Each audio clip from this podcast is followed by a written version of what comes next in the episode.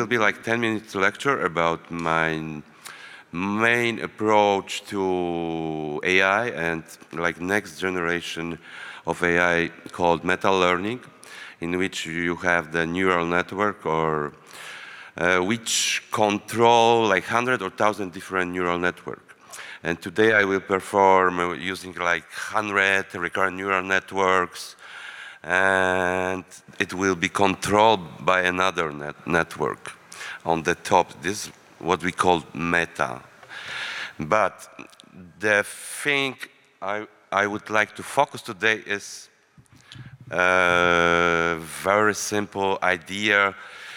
Uh, this is a kind of uh, joke, meaning we have like so many misunderstanding what is really AI and uh, imagination, you know, the future, uh, things, uh, ethical, philosophical results, what can happen, like wars of artilects, blah, blah, blah. Artists have so many emotional, anti-emotional, anti-human uh, intelligences, and a lot of so many thoughts. The most popular image of neural network, you have a lot of nodes, they are connected, and the thing is that uh, it's like complex network. But actually what is uh, AI is very simple. It's function, recursion function. So you have like as the input the kind of numbers, which is a TensorFlow, meaning the matrix of numbers. And, and, but what we are doing this, because it is recursion, so the output from this function is put it once again to this function.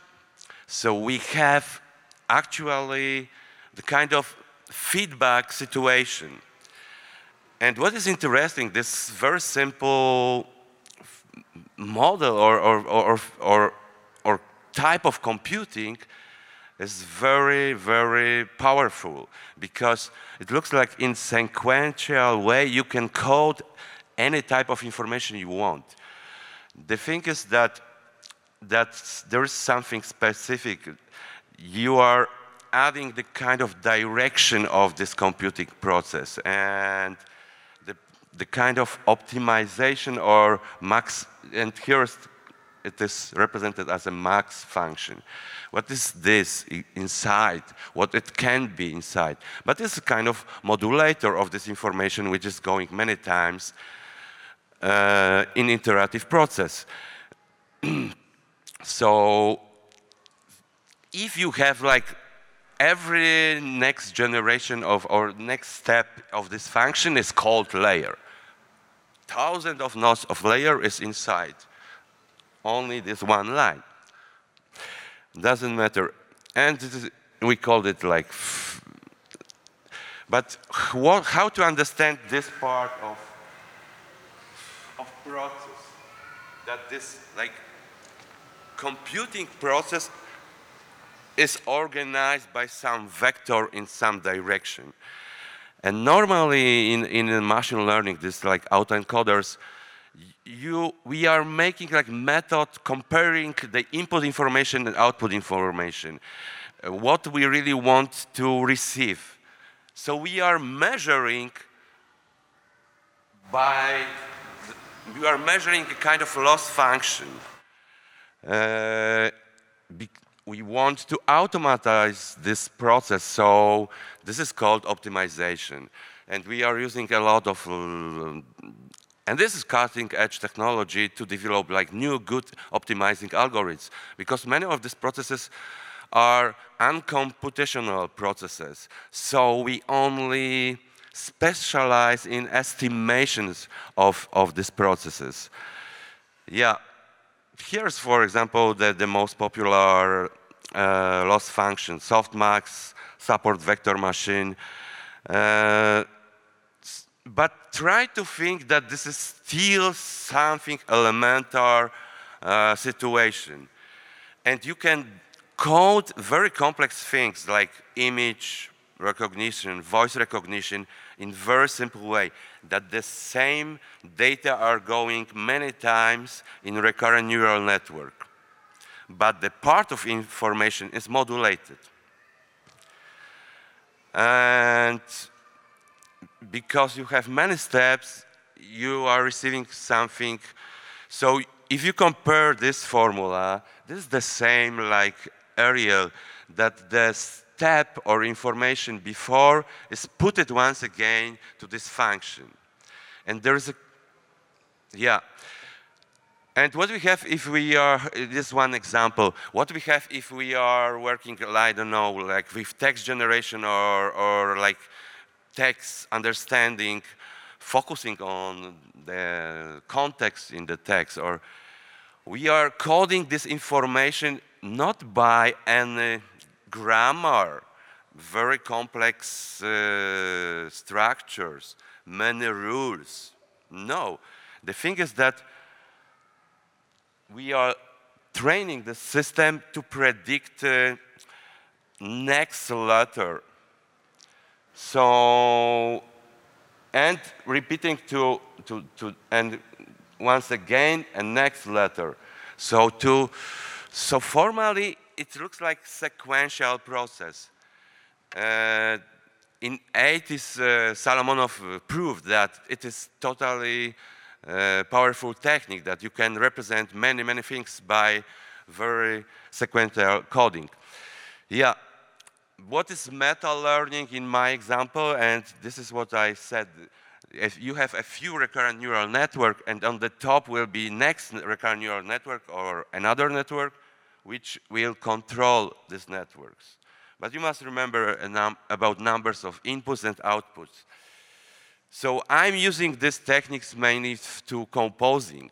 So this like artificial cyborg composer who I'm train this software, like a few recurrent neural network to play in my stochastic composition. And next, it generated new types of composition. But during the show, somebody should select which part of, of, of composition will be played.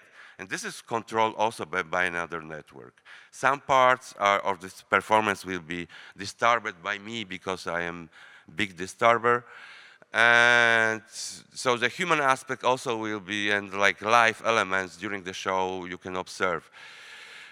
The next most important techniques of, of, of uh, in AI is unsupervised. Uh, so you don't have any training. The training is made, made by reinforcement learning network by itself. So agent receiving some reward from, from environment and can from scratch, step by step, use, develop like policy, what to do with this, with this data, what, making kind of predictions. Yeah, so this is also the same model if you compare but rotate it 90 degrees. Uh, you have like feedback situation, uh, but part of information is a bit modulated. Yeah, the, for me this is very important to think about AI and applications, you know, they are only focused on specific tasks and very simple things. That, but, but this is like longer process. We have, you know, the most popular like stochastic gradient descent algorithms or loss functions was developed in 70s.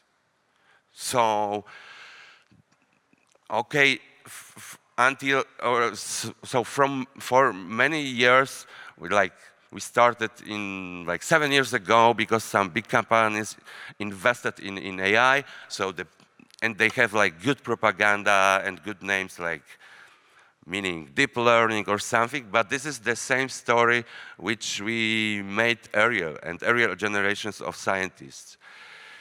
Yeah, and this is easily using reinforcement learning. Uh, you can train from scratch robotics, virtual or natural robotics. Robot only received like some physical information from environments and trying to learn uh, walk.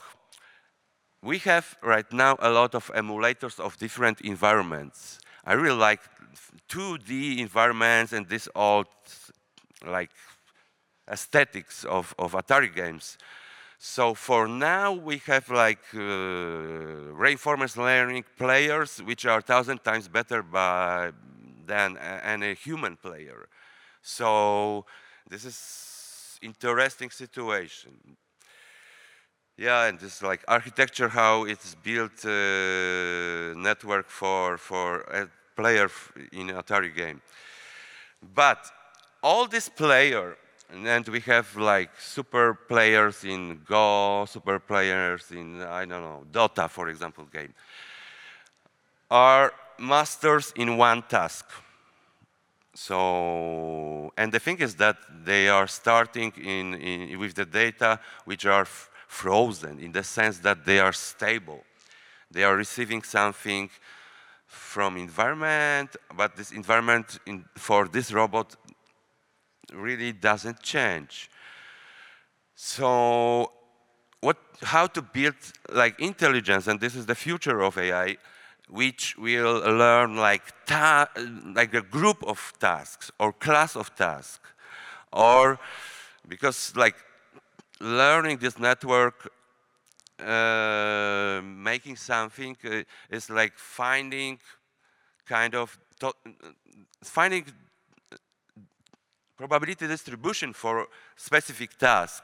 But imagine that you have like 100 probability distribution and under over you have the next probability distribution which control these probability distributions.